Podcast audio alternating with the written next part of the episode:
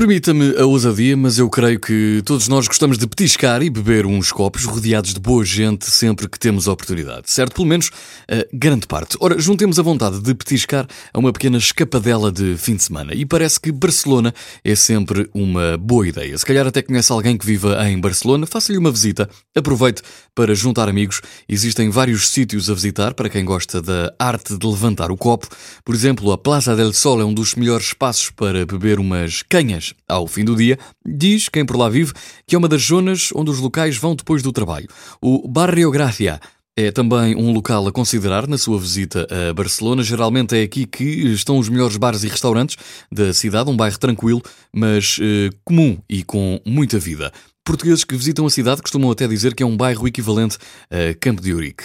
Vêm-se muitos jovens trabalhadores ou novas famílias. Se do que gosta mesmo é de juntar no mesmo espaço pessoas simpáticas para uma conversa descontraída e bem regada, onde palavras e petiscos são regra, não perca de vista também estes bares ideais para beber ou mesmo picar.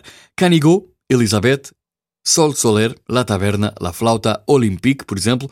Estes são espaços considerados mais castiços, digamos assim. No entanto, se se sente mais sofisticado na sua visita a Barcelona, não se preocupe, também há espaço para esse modo, como por exemplo Boca Chica, Paradiso, Ferroz, Casa Gracia, El Nacional e também muitos outros.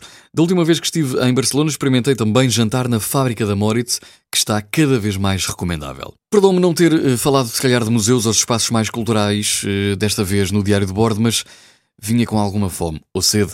Boa viagem!